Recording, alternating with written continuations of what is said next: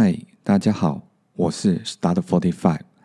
今天要跟大家分享的片语是 put off，p u t o f f。Hi, my friend, welcome back to my lesson. Doing now today, I'm Start Forty Five.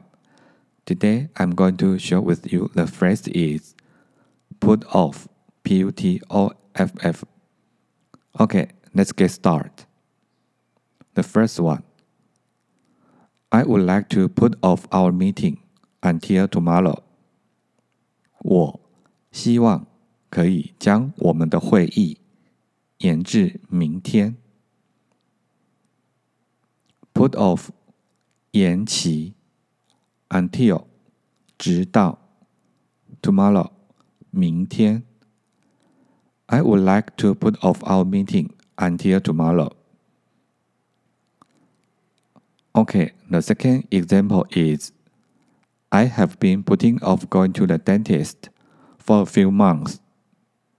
我已经延迟看牙医这件事情好几个月了。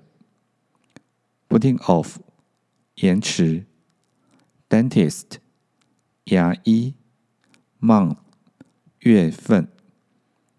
I have been putting off going to the dentist for a few months. 我已经延迟看牙医这件事情好几个月了。Okay, the final example is I have put off my holidays until September. 我已经把我的假期延期至九月份。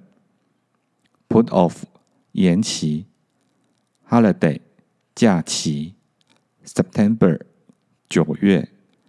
I have put off my holidays until September。